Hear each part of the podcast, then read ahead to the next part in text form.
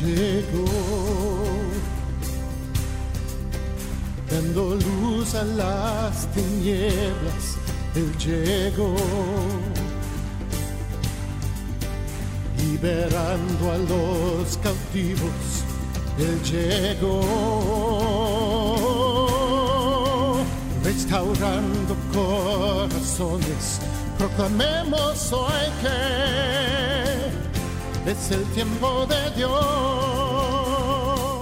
Comienza Sexto Continente.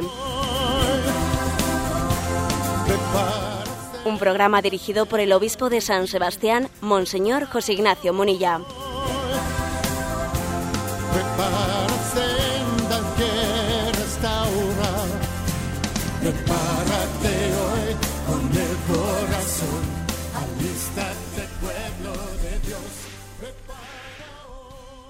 Muy buenos días a todos los oyentes de Radio María. Un día más con la gracia del Señor. Proseguimos este comentario de este programa Sexto Continente, comentario de lo que ocurre en nuestra vida. Eh, alguien preguntó por ahí, ¿qué es la vida? La vida es lo que pasa mientras que nosotros estamos ocupados en hacer otros planes. Bueno, nosotros ahora vamos a, a la vida real, no a nuestros sueños, no a nuestros pensamientos que nos evaden de la realidad. No, la vida es lo que pasa mientras nos distraemos en otros planes. Luego nosotros vamos a coger el pulso a la vida. Esto es lo que queremos hacer en este programa de Sexto Continente, comentando temas de actualidad y respondiendo a las dudas y a los, a los cuestionamientos que nuestros oyentes nos dirigen. Eh, podéis interactuar con este programa a través del correo electrónico sextocontinente@radiomaria.es también a través de la cuenta de Twitter arroba obispo Munilla o a través de la página de Facebook eh, que tiene ese nombre de José Ignacio Munilla. Bueno, pues decir una palabra. Ayer la Iglesia vivía un día histórico, un día histórico en el que se clausuraba el año de la fe y en el que vimos una imagen del Papa inédita, una imagen que nunca se había visto hasta ahora y es el Papa salir en público sosteniendo una urna, una urna pequeña, que era la urna con las reliquias de San Pedro. Fue una imagen inédita. El, Papa cogió esa pequeña urna, en ella se guardan esas reliquias, ¿eh? esas reliquias de San Pedro. Sabéis que la tumba de San Pedro está, eh, está, digamos, localizada debajo del altar de San Pedro, debajo del altar de esa basílica del Vaticano. Y bueno, pues apareció el Papa sosteniendo esa urna con las reliquias, todo un signo de la sucesión apostólica, todo un signo de esa presencia de esa iglesia que, como dice muchas veces el Papa Francisco, no quiere ser autorreferencial. O sea, a ver, la iglesia no está para hablar de sí misma, está para hablar de Jesucristo. Pero parecía hermoso ¿eh? que en este año de la fe, al concluir la fe, la Iglesia se presentase como ese altavoz que durante dos mil años, más de dos mil años, eh, pues ha proclamado la presencia de Cristo, el mensaje de salvación de Cristo al mundo. En definitiva, esa escena del Papa sosteniendo en sus manos las reliquias, eh, ese relicario de San Pedro, eh, la Iglesia, eso visualiza, ¿no? Que la Iglesia es como una nave, esa barca, la barca de Pedro, una nave que tiene por mástil la cruz, una barca que tiene por velamen, las velas son la confianza en Dios. Una barca que es movida a impulsos del viento del Espíritu Santo que infla y hincha esas velas de la confianza en Dios. Una barca que tiene como, como capitana a María, nuestra Madre. El Señor le ha pedido que lleve adelante eh, esta barca que, que capitanee este momento de la nueva evangelización y una barca que tiene como timonel al Papa, el siervo, el siervo del Señor. Esta barca que es la barca de Cristo, la barca es suya. ¿eh?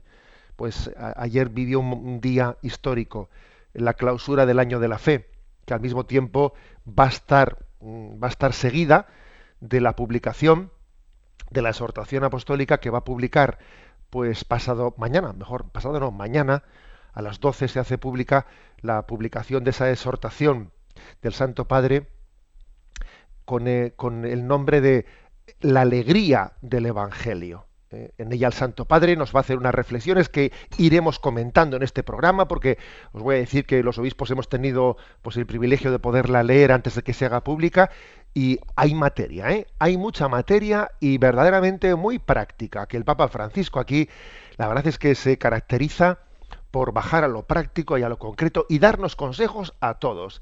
Esa exhortación tiene miga y vamos a tener mucha ocasión de irla desgranando de una y otra manera en los programas en los programas de Radio María, en este programa y en otros, por supuesto. Por todo ello, vamos adelante con este con esta nueva eh, edición de este programa de Sexto Continente. Nos quedamos con esa imagen, la imagen del Papa sosteniendo en sus manos las reliquias de San Pedro. Nos quedamos con la imagen de ese logo el logo del año de la fe, que sabéis que es esa barca que tiene como mástil la cruz de Cristo, nos quedamos con ese logo y decimos, a caminar, vamos adelante, somos peregrinos, vamos navegando hacia ese puerto, puerto de la vida eterna.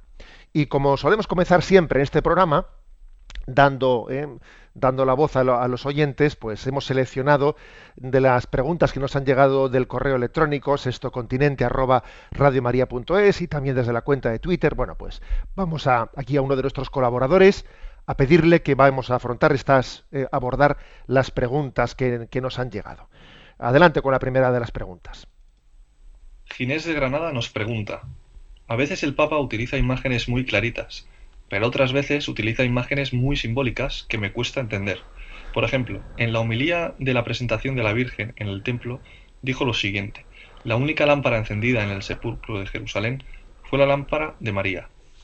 Me pregunto, agregó, si en los monasterios está encendida aún esta lámpara, si en los monasterios se espera el mañana de Dios.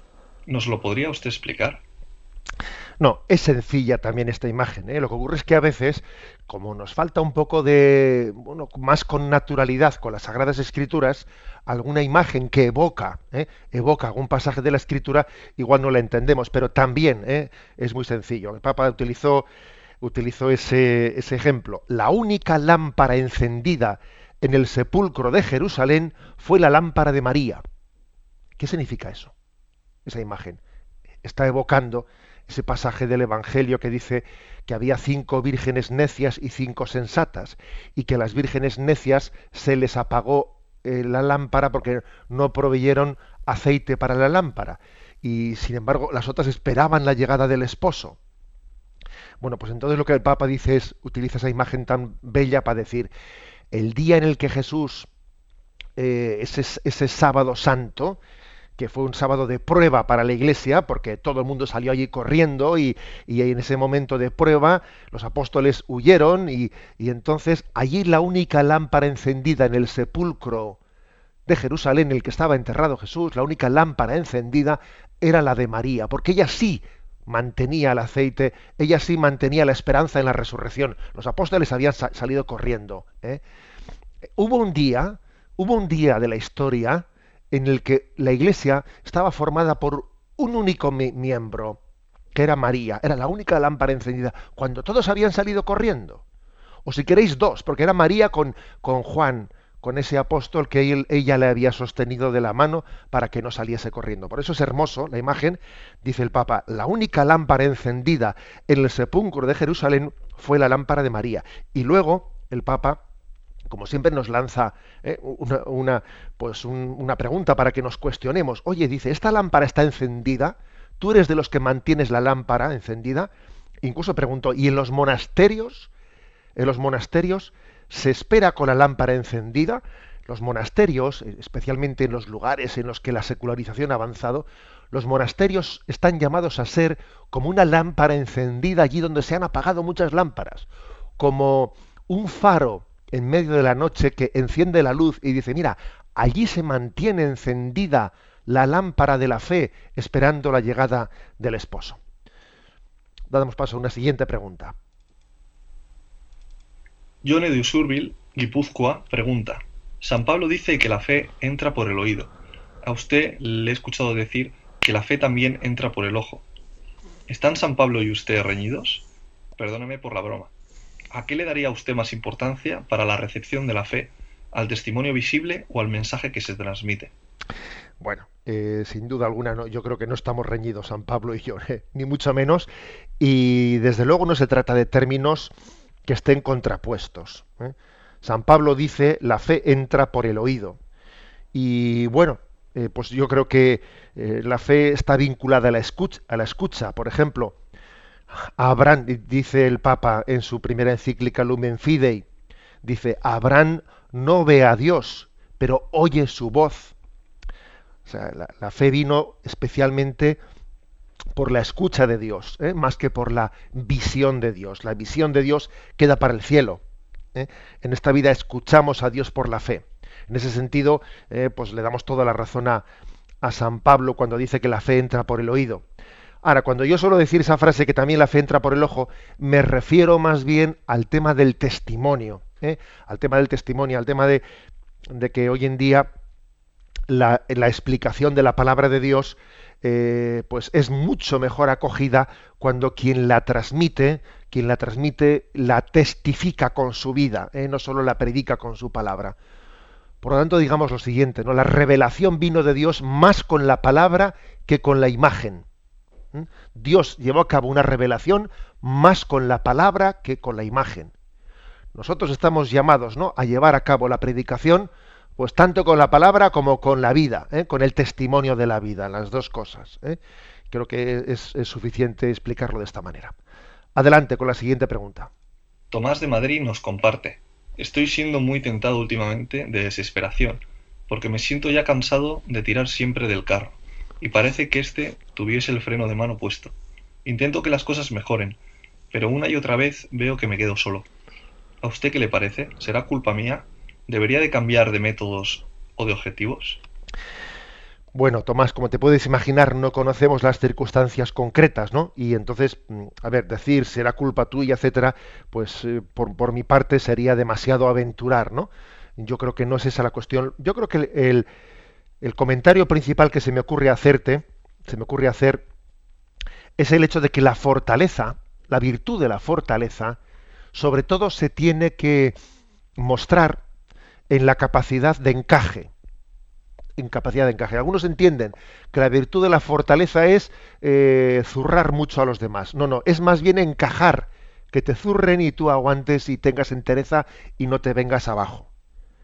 La virtud de la fortaleza se manifiesta más que por la capacidad de encaje, de encajar reveses sin venirse abajo, que por la capacidad de, eh, de atacar. Más se manifiesta más por la resistencia. Esto es como los boxeadores. El mejor boxeador no es el que más zurra, sino el que más aguanta sin venirse abajo. Por ello, mm, bueno, pues mira, yo te diría que, pidas al Señor la fortaleza en este sentido. Porque a veces, cuando nos decepcionamos, eh, pues detrás de esa decepción, pues muchas veces hay amor propio amor propio de que yo quería las cosas, había pensado, había imaginado, había que iba a tener éxito, que las cosas me iban a salir bien, y eso casi nunca ocurre, o sea, casi nunca las cosas salen como las habíamos soñado. Eh, por lo tanto, yo te diría que, pidas el don de la fortaleza y pidas eh, el don de, de vencer el amor propio. Tú busca el bien, busca servir a Dios y no que te salgan bien las cosas. Me explico. ¿eh? Ese que te salgan bien las cosas, que a veces solemos utilizar, no me gusta. Es una expresión que, bueno, a ver, que te salgan bien las cosas, ¿eh? Bueno, si está dicho con buena voluntad. Pero a mí esa expresión no me gusta. No me gusta porque ese que te salgan bien las cosas parece que está olvidando que las cosas no suelen ser en la voluntad de Dios como nosotros las hemos pensado. Luego, a veces, aunque a ti te parezca que no salgan bien las cosas, ¿eh? seguro que Dios lleva adelante un designio de salvación, pues mm, mejor aquilatado eh, y más y, mucho mejor calibrado que el nuestro.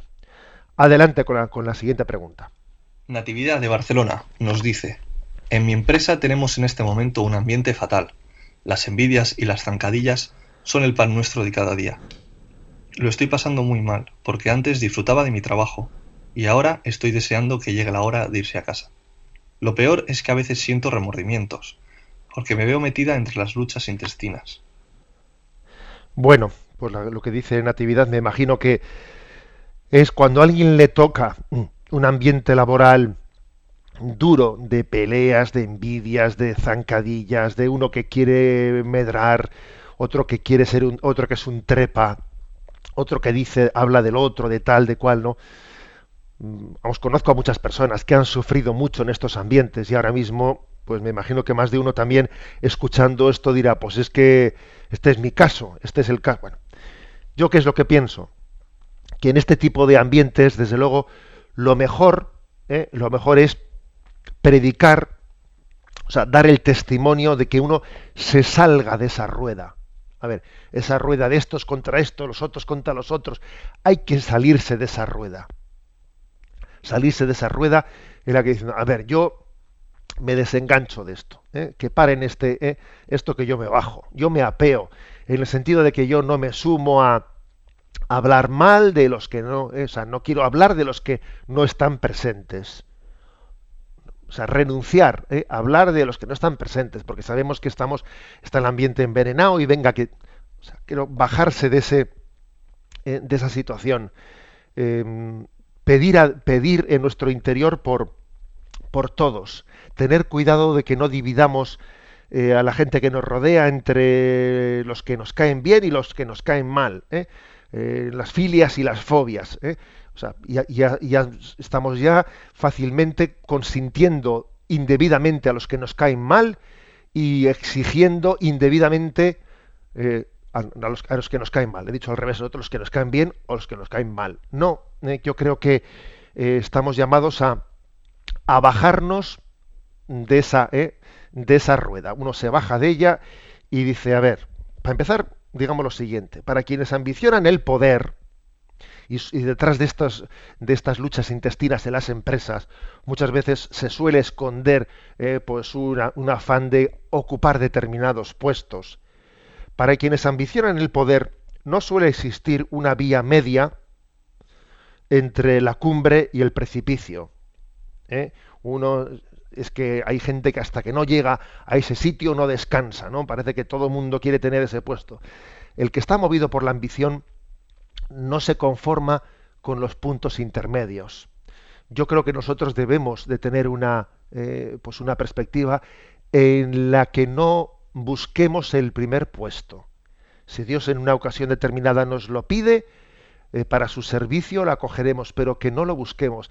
Y, ser capaces también de, bueno, pues de, de llegar a soluciones intermedias y de entender eh, y de entender que entre el todo y la nada, eh, pues se suele desenvolver en ese terreno intermedio las soluciones. Eh. Me parece que hay que bajarse de ese coche en marcha, que es el coche de, del ambiente, perdón, de, la crítica continua, de, del hablar por no callar, del que el que menos habla más sabe, en el cual, en el que finalmente se llega hasta calumniar. Yo creo que hay si tú, si tú te has encontrado ¿no? con un ambiente enfrentado, tu testimonio posiblemente está en decir, vamos a salirnos de esta rueda ¿eh? y vamos a hablar de otras cosas. ¿eh? Otras cosas. Eh, alguien en el ambiente de la iglesia se dice, hablemos del Papa Marcelo. ¿Qué significa esto de hablemos del Papa Marcelo? Que cuando había un ambiente eclesial en el que se estaba criticando a este y al otro y al otro, decía, a ver, hablemos del Papa Marcelo, que el Papa Marcelo pues era alguien muy bueno del cual todo el mundo hablaba bien, ¿eh? pues dejemos de hablar mal y centrémonos en lo, en lo positivo. Damos paso a la siguiente pregunta. Mirella de Málaga pregunta, ayer terminamos el año de la fe y yo creo que la ocasión merece una palabra. Le escuché hace algún tiempo hacer una comparación entre las tres virtudes teologales que me gustó. ¿Nos la podría repetir? Creo recordar que comparaba la esperanza a las ruedas del coche o algo así.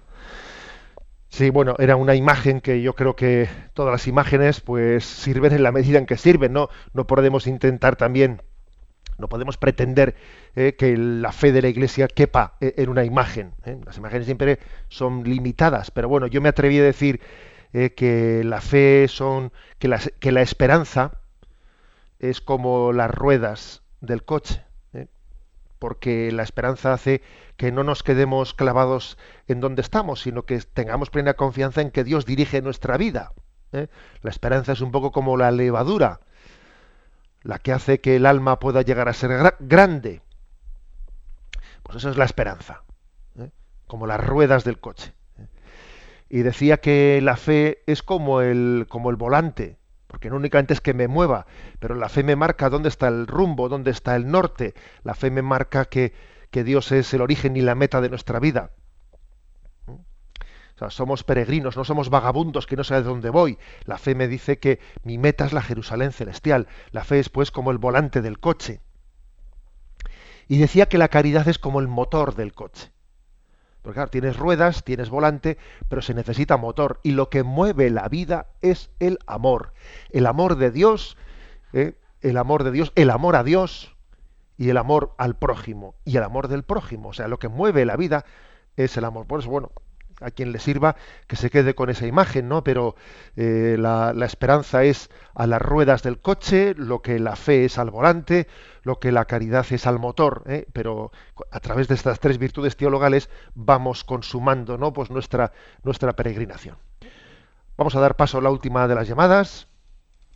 Luis Tomás de Valencia comparte con nosotros la siguiente duda. Igual le va a parecer una pregunta rara, pero es que entre las catequistas y los visitadores de enfermos de nuestra parroquia ha surgido el siguiente debate, y el párroco está en medio sin tomar partido. ¿Quiénes suelen ser más santos por regla general? ¿Los niños o los ancianos? Bueno, curioso debate ¿eh? en esa parroquia, y es bonito también ese debate. Es bonito porque yo creo que hay razones para afirmar una, una cosa y su contraria. ¿no? ¿Quién, es, ¿Quién es por regla general quiénes son más santos, los niños o los ancianos. Bueno, lo primero decir que, que este debate tiene algo de teórico, porque aquí la santidad, eh, pues hay que, medirla por cada persona en concreto, no, por un género de personas. ¿eh? O sea, no, no, no, sería por lo tanto correcta en sí misma la pregunta. Para empezar a decir que, bueno, alguien dijo que no hay santos pequeños, pero sí hay niños santos. Sí hay niños santos. Y es verdad que, la, que también en, la, primera etapa de la vida puede haber santidad. Pero ojo, no nos engañemos, también en esa primera etapa de la vida hay en esos niños eh, pues hay, hay, signos de santidad especialmente ligados a su inocencia, pero también hay manifestaciones del pecado. Y un niño puede ser egoísta, vaya que se puede ser egoísta. ¿eh? O sea que tampoco confundamos infancia con santidad. No, porque porque hay mucho que purificar ¿eh? y es verdad que, que, los niños a su nivel claro que tienen también todo no pues toda una carnalidad claro que la tienen del egoísmo eh, del todo para mí etcétera etcétera no em, desde otro punto de vista los ancianos tendrían más motivos para haber llegado a la santidad que los niños. Sí en sí en sí digamos que los ancianos eh, pues es un estado de vida más propicio para la santidad que el, de la que, el de la primera etapa de la vida. ¿Por qué? Pues porque han tenido toda una vida en la que se han curtido, en la que se han santificado, se han acercado a los medios de santificación.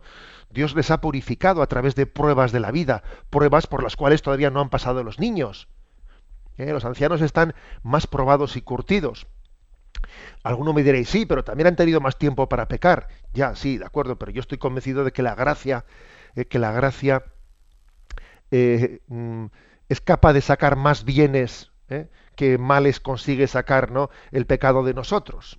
O sea, es más, más lo positivo que lo negativo. Aunque alguno de vosotros esté diciendo, pues yo casi, según voy avanzando, me parece que era mejor persona antes que ahora yo confío en que Dios va llevando adelante la obra de santificación. Por eso, eh, sin querer, sin querer, digamos, eh, porque no sé quién es el que mantenía eh, una opción y la otra, pero en esa parroquia, en esa discusión, por regla general, ¿dónde hay mayor, mayor mm, estado de santidad? ¿En los niños o en los ancianos? Yo me atrevería a, inclinarme a inclinar la balanza por los ancianos. por los ancianos aunque soy consciente de que también los ancianos tienen algo de segunda infancia. En ellos hay algo también de volver a una, eh, a una inocencia. Ellos recuperan también el valor de la inocencia de los niños. Pero bueno, curiosa, curioso debate de esa parroquia de Valencia que, que sencillamente, pues, ojalá nuestras, eh, nuestros temas de conversación fuesen, fuesen de ese tenor. Vamos a dar el siguiente paso en el programa. Nos adentramos con, el, con la parte del programa que se llama Repasando las redes. Vamos a ver, aquí tenemos algún problema. si no me equivoco. Ahora entramos por la sintonía.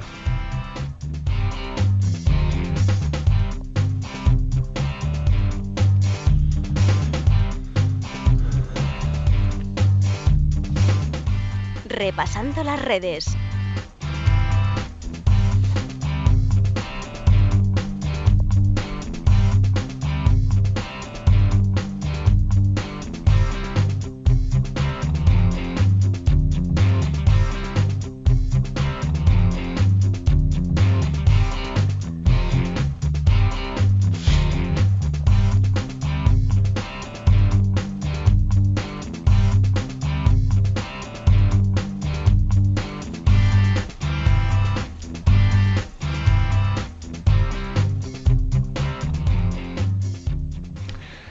Pues repasando las redes, hemos elegido una cuestión eh, derivada de, uno de los acontecimientos que más ha movido las redes sociales en las semanas pasadas, que ha sido pues eh, la solidaridad tan grande eh, que ha generado la catástrofe en Filipinas, del tifón en Filipinas.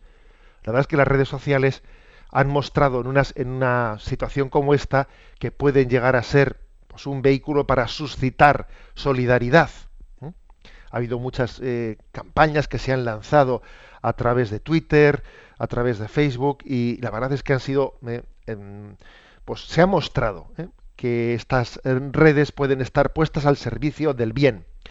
También se ha mostrado cómo estas redes han generado también reflexiones, reflexiones profundas, interesantes, cuestionamientos también sobre la fe. Una pregunta que ha surgido en torno o a propósito de esa catástrofe del tifón de Filipinas, como suele ocurrir casi siempre en este tipo de, catástrofes, es la pregunta, es la pregunta por el porqué del mal, el por qué Dios permite el mal, o incluso el cuestionamiento de la existencia de Dios, ¿no? porque uno se siente escandalizado por la existencia del mal. Es un tema recurrente cada vez que ocurre una vez, eh, cada vez que ocurre o tiene lugar pues una catástrofe y aunque sea brevemente, vamos a abordar esta cuestión, ¿eh? porque creo que mm, sin duda alguna en nuestro apostolado, en nuestra relación con los demás, con cierta frecuencia puede volver a surgir. Oye, ¿tú cómo explicas? ¿Cómo explicas, no? Pues que, que Dios permita ese tipo de desgracias. Hemos visto imágenes pavorosas en Filipinas, hemos visto a los niños saliendo a los bordes de la carretera con, con carteles que decían help, pedían auxilio a todas las personas que pasaban por allí. Hemos visto imágenes de niños titiritando, ¿no? Eh, de frío, eh, que, imágenes conmovedoras, ¿no? Y además también de, de, que unas imágenes como esas sus, estén llamadas a suscitar eh, pues una respuesta de solidaridad, también son imágenes que cuestionan el sentido de la vida y el sentido del mal. ¿Cuál es el sentido del mal? Eh? Bueno, yo resumiría, resumiría la posición, ¿no? nuestra, nuestra percepción, nuestra concepción eh, de la vida de la siguiente manera. Primero decir que este mundo es maravilloso. La verdad es que este universo es maravilloso. Es maravilloso. ¿eh? Pero no es perfecto no es perfecto. Eh, pues, por ejemplo, la, vista es, eh, la visión, la visión es impresionante, ¿no? Que podamos ver, pero claro, en cuanto que falla una cosita en el ojo, ¿eh? entonces puedes llegar a, a, sufrir tremendamente con la vista. El caso es que todo estaba en un orden perfecto, salvo una pequeña cosa que es la que te está haciendo sufrir, ¿no? O sea, el orden del mundo es maravilloso, pero ojo, no es perfecto. Y Dios siempre podría haber creado, Dios es infinito, y como infinito que es, Dios podría haber creado un mundo más perfecto que este. ¿Mm? Por supuesto que también podría haber creado muchos más imperfectos, eso está claro, ¿no? Pero también podría haber creado un mundo más perfecto. Pero finalmente Dios no creó el mundo más perfecto de los posibles, sino que Él creó un mundo maravilloso, pero en vías de perfeccionamiento. Esto en, primer lugar, ¿eh? primera cuestión importante. ¿eh? Pues porque digamos que la perfección está reservada para la vida eterna, la perfección está reservada para el encuentro con Dios. Solo Dios es perfecto. Solo Dios es perfecto. que este mundo podía ser más mejor de lo que es, sí, pero aunque fuese mejor de lo que es, tú dirías todavía mm, lo quiero mejor. Y si fuese mejor, tú lo querrías mejor y lo querrías mejor. Es decir, la perfección está en Dios. Y solamente en la vida eterna vamos eh, a, abrazar esa perfección de Dios. ¿Mm? Además será suya, no será nuestra. en nosotros será compartida. Ese es el primer punto. La segunda cuestión importante que sabemos por la revelación, la revelación nos, nos, nos transmite y el catecismo de la Iglesia Católica solo recoge con, eh, pues con, mucha, claridad, ¿no? en la medida que se puede hablar de un misterio eh, con, cierta claridad. ¿no? Pero el, el, catecismo de la Iglesia Católica nos recuerda que el pecado distorsionó, desequilibró ¿eh? ese plan primero de Dios con, como, con el que Dios creó el mundo. Dios creó el mundo eh, con eh, un mundo maravilloso y es verdad que el pecado introdujo un mal, un mal que también eh, incluso llegó a desestabilizar ese nivel de bien con el que Dios creó el mundo. Y de hecho la muerte, la enfermedad y el sufrimiento se introdujeron como consecuencia del pecado.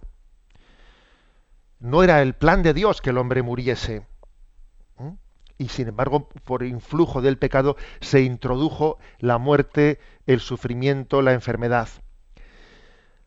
Eh, ahora bien, ¿eh? ahora bien, digamos que esto no quiere decir de ahí no se puede establecer, también Jesucristo eso lo deja muy clarito en el Evangelio, que no se puede decir que los sufrimientos de esta vida o que las enfermedades de esta vida sean como consecuencia de nuestros pecados personales. No, eso no se puede decir. Por ejemplo, Jesús en el Evangelio, eh, cuando le dicen, ¿quién? Este hombre está ciego. ¿Quién pecó para que naciese ciego? ¿Pecó él o pecaron sus padres? Y Jesús rechaza tal, eh, tal explicación de que si la ceguera viniese eh, del pecado suyo, del pecado de su padre. Es decir, no, no se puede decir que los males vengan como consecuencia de nuestros pecados personales. Pero sí, sin embargo, se puede decir que el mal en su conjunto, en su conjunto, ha venido, se ha introducido también como influjo del pecado en el mundo. ¿eh? porque el pecado no deja de ser sino un cierto señorío, un cierto, ¿eh? repito esto, un cierto señorío de Satanás sobre el mundo. Satanás tiene un cierto señorío. No, mm, Satanás no es rey, no, no. Jesucristo es rey, pero es cierto, existe un cierto señorío que de esa manera explica el catecismo de la Iglesia Católica ese influjo de ese pecado original, que es un cierto influjo de Satanás en el mundo. Ahora bien, en esta guerra entre el bien y el mal, eh, Dios no permite, Dios no permite, fijaros bien, ¿eh? el mal absoluto para el hombre. Dios no quiere, pero permite eh, determinado nivel de, mal, pero no permite el, mal absoluto para el hombre. Hay que decir que, pues, por ejemplo, el nacimiento de un niño con de, determinado, por ejemplo, con síndrome de Down o con cualquier otro tipo de, eh, pues de malformación o lo que fuere. A ver, ese no es un mal absoluto. Ese no es un mal absoluto. Ese niño es, amado por sus padres. Ese niño está llamado sobre todo a la felicidad eterna en el cielo. ¿Mm? Por lo tanto, digamos una cosa, el mal, el mal físico no es el mal físico de una catástrofe no es un mal absoluto. Es una desgracia eh, tremenda, es un, un, toque a nuestra conciencia, pero ese mal no es absoluto. ¿eh? Porque lo, que es un mal absoluto, el mal absoluto es el apartarnos de la vida eterna, el apartarnos de la felicidad eterna. Pero los males transitorios en esta vida forman parte de una providencia de Dios ¿eh? O sea, Dios no los ha querido. ¿eh? Se han introducido primero como consecuencia de la limitación, ¿eh? o sea, que, que, la creación es limitada, y también como consecuencia del influjo del mal en este mundo. Pero sin embargo, Dios, que es todopoderoso y está por encima ¿no?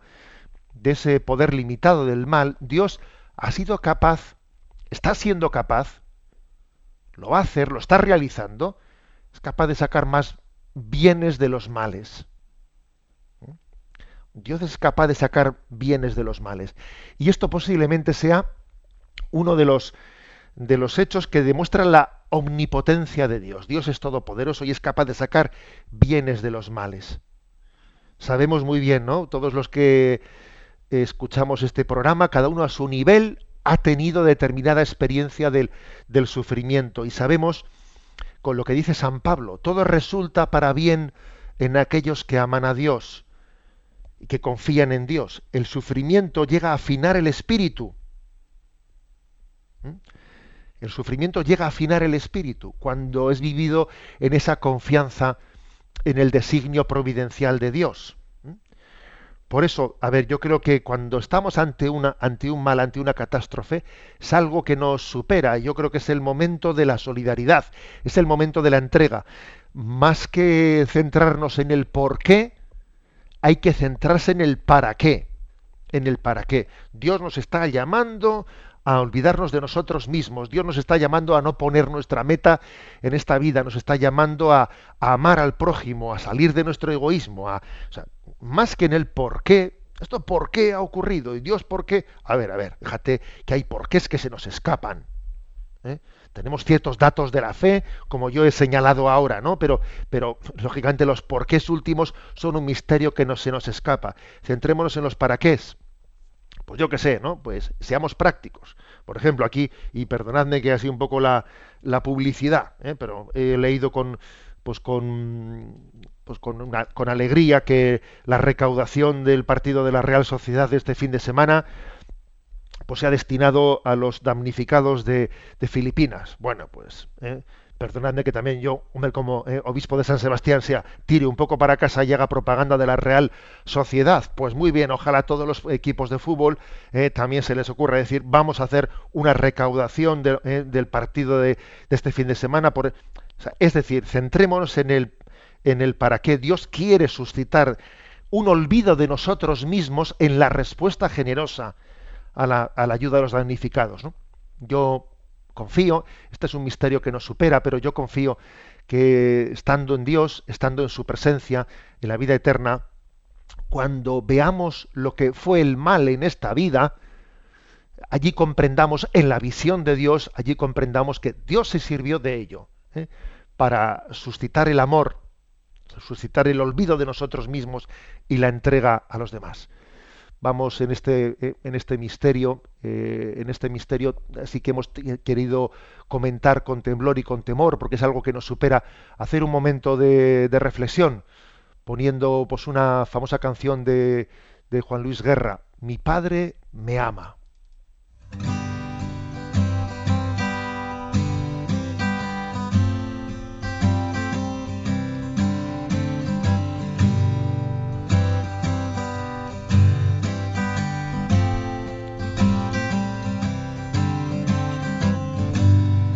Padre me ama tanto que su Hijo dio por mí. Por siempre las gracias le daré.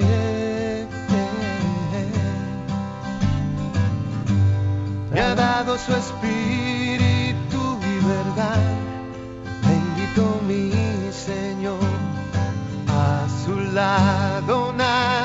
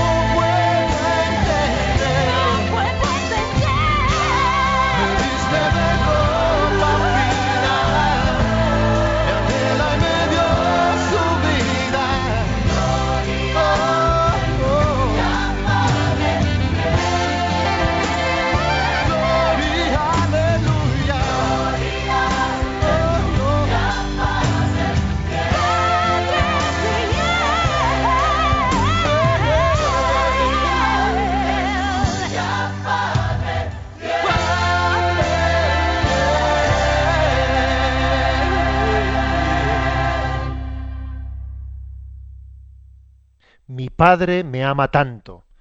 Verdaderamente tenemos esa confianza por encima de los problemas, de nuestras limitaciones, de nuestras desgracias. La luz de la fe nos enseña, nos revela que el amor de Dios está por encima de todas las limitaciones de esta vida. Vamos adelante y nos vamos a adentrar en el siguiente apartado de este programa. Hasta el viento y el mar le obedecen.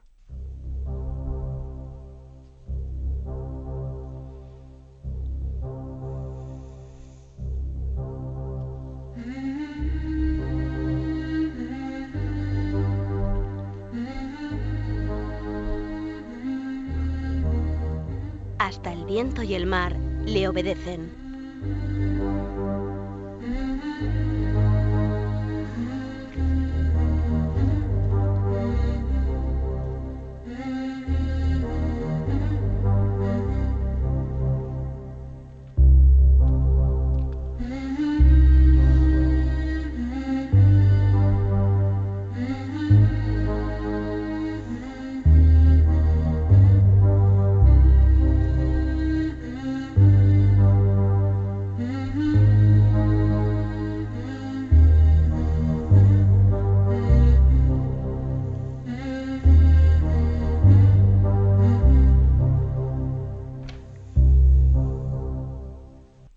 Bueno, pues en, este, en esta sección queremos comentar, aunque sea brevemente, porque el tiempo va más adelante, queremos comentar una, una encuesta que publicaba este fin de semana un diario de tirada nacional, La Razón, publicaba en sus páginas de religión una, una encuesta realizada por una, una, empresa NC Report en la que pregunta, preguntaba a los españoles sobre cuál es eh, la nota, eh, la nota que le ponen a la Iglesia en su trabajo. El título de este reportaje es los, españoles aprueban con nota, con buena nota, el trabajo de la Iglesia. Bueno, comento brevemente esto. A ver, desde luego, la intención con la que traigo esta colación, esta noticia aquí, no es la intención de una autocomplacencia. No. No estamos para autocomplacencias, tenemos que ser conscientes de que tenemos un gran reto y de que también tenemos que tener autocrítica de autocrítica seria, realizada con libertad. Por lo tanto, autocomplacencia no. Incluso, eh, como decía Unamuno, tenemos que estar dispuestos a tomar consejo hasta del enemigo, porque mira, si el enemigo, aunque me pretenda ofender, pero si me dice cosas que son verdaderas, tengo que, aunque me escuezan, tengo que tener la libertad interior de aprender de todo. ¿eh? O sea, autocomplacencia no. Ahora bien, es verdad que yo creo que también podemos caer en la tentación de verlo todo negro. Y a veces creo que el demonio actúa de esta manera en, el seno de la iglesia, ¿eh? pretendiendo hacer que todo sea negro, haciendo una autocrítica destructiva. O sea, no, no, viendo los signos del espíritu de cómo actúa también en, esta iglesia pobre que, que, busca la conversión y que busca acertar y quiere acertar y ser servidora del Señor. Por lo tanto, autocomplacencia no, pero crítica autodestructiva tampoco. ¿eh? Tampoco.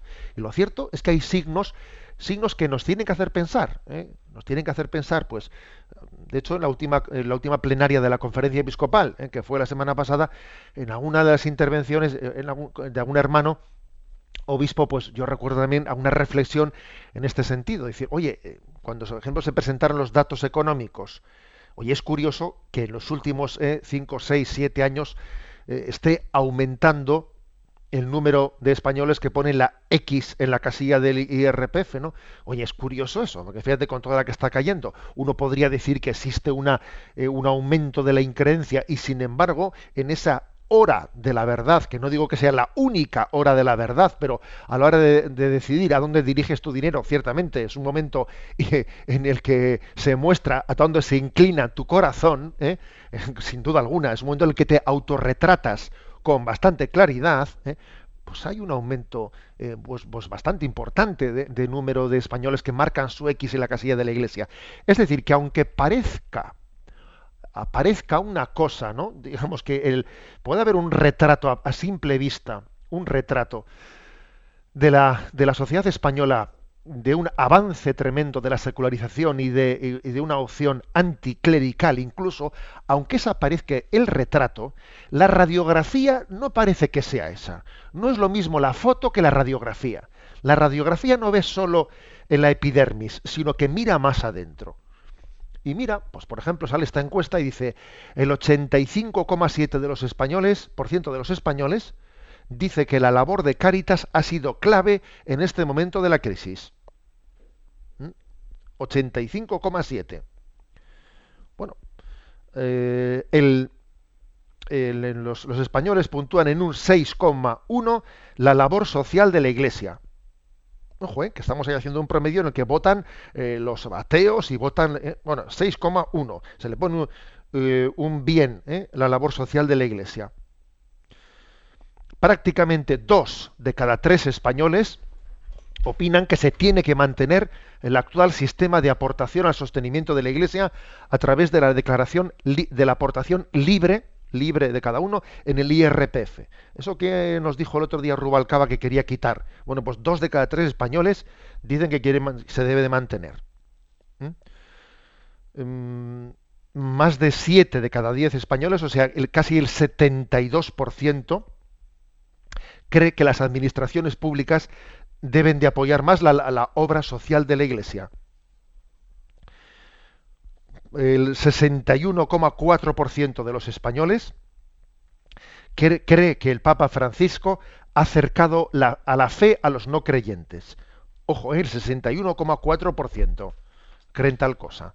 No de los creyentes, ¿eh? sino de todos los españoles. Bueno, podíamos seguir ¿eh? con muchas más, con muchas más eh, consideraciones, algunas muy interesantes. Por ejemplo, el 69,7, ¿eh? o sea, casi el 70% de los españoles piensan que el tema del aborto es una cuestión más ética y no exclusivamente religiosa. O sea, que es que, que, no es cuestión de que los no creyentes no, que, que, entienden que hay un problema ético en el aborto. O sea, bueno, es una encuesta muy interesante. Una encuesta muy interesante que para hacer ver que una cosa es el retrato y otra cosa es la radiografía. ¿Eh? Autocomplacencia, no. Pero crítica destructiva, tampoco. Hay muchos signos para percibir que el Espíritu Santo está actuando en nuestra sociedad. Tan secularizada que la que estamos sufriendo tanto, porque, porque sí, estamos sufriendo. ¿eh? de ver cómo nos cuesta entregar el testigo de la, de la, de la fe a las nuevas generaciones y, y, hay dramas en las familias. Y, sí, sí, de acuerdo, todo eso es verdad. ¿eh? Pero también veamos cómo el Espíritu está actuando, cómo se van moviendo corazones, cómo suscita conversiones, cómo se manifiesta que hay un hambre y sed de algo que esté que nosotros mismos no somos capaces de, conseguir por nosotros mismos. Hay una especie de deseo de trascendencia ¿eh? para que el hombre alcance la felicidad. de todo ello también tenemos que ser conscientes. ¿eh? Por lo tanto, bueno, quede, quede la reflexión sobre esta encuesta publicada ayer en La Razón, en la que se dice los españoles aprueban con nota el trabajo de la Iglesia. Y ahora vamos al último de los apartados de este programa.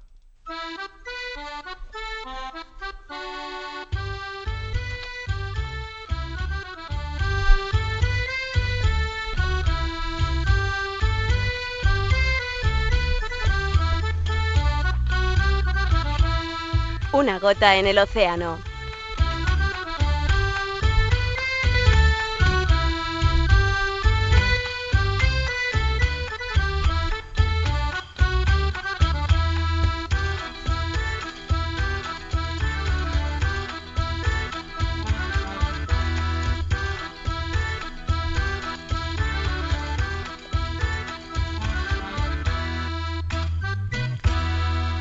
Bueno, pues una gota en el océano, pero una gota muy fresca. ¿eh? Es la que, pues en esta semana, en esa costumbre que tiene un servidor de mandar diariamente un mensaje a las redes sociales, a través de Twitter, a esa cuenta de arroba obispo Munilla, o a través de Facebook, a la página de José Ignacio Monilla, pues tuve la gracia, de estando en la plenaria de la conferencia episcopal esta semana, de participar, de presidir el jueves, pues una ceremonia de esas muy hermosas.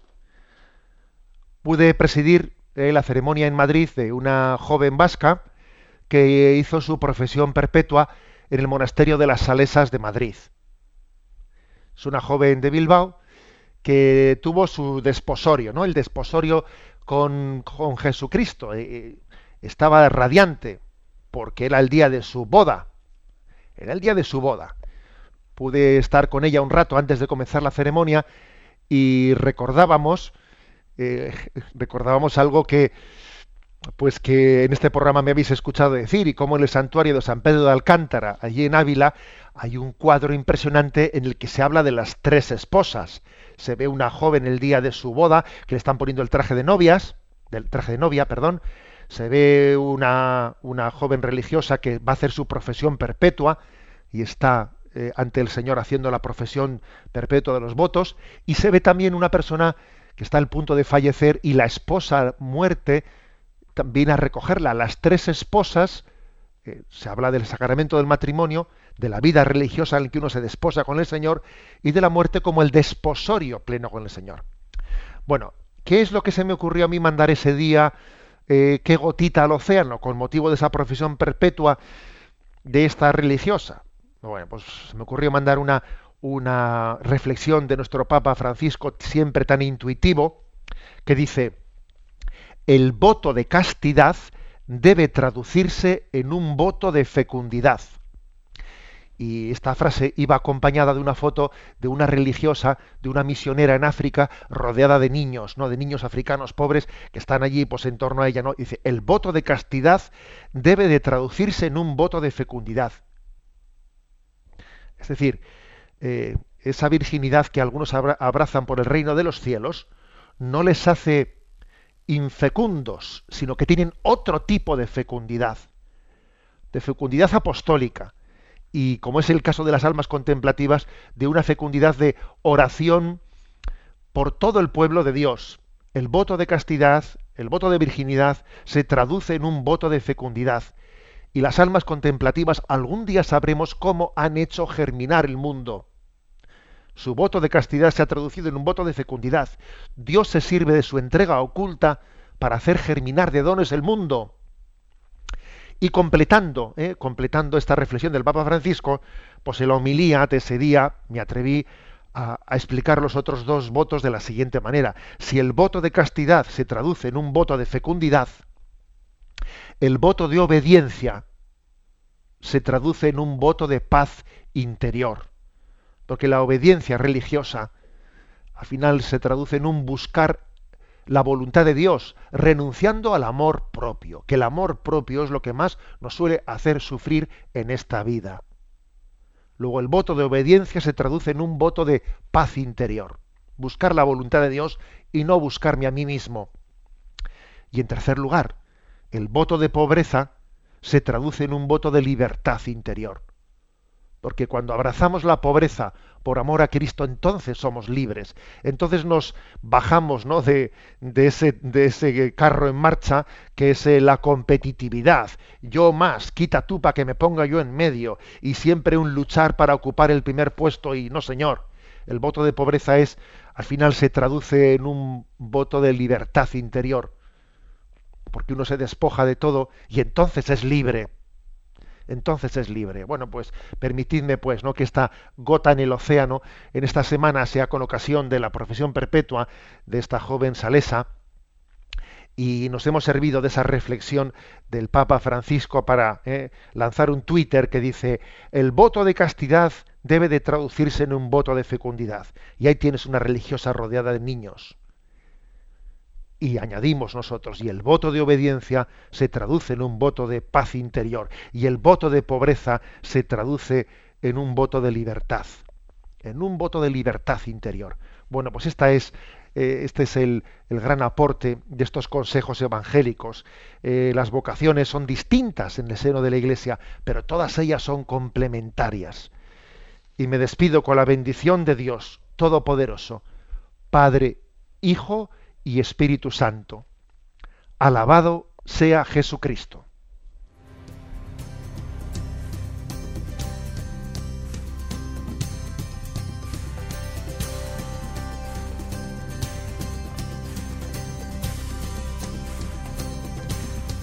Él llegó,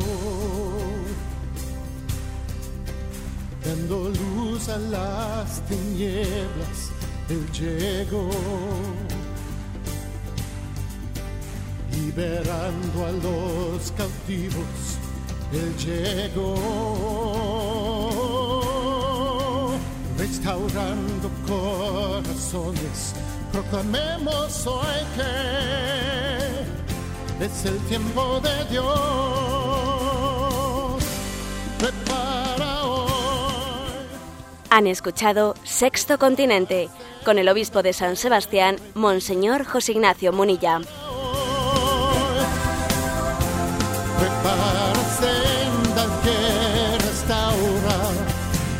Prepárate hoy con el corazón. Alístate, pueblo de Dios. Prepara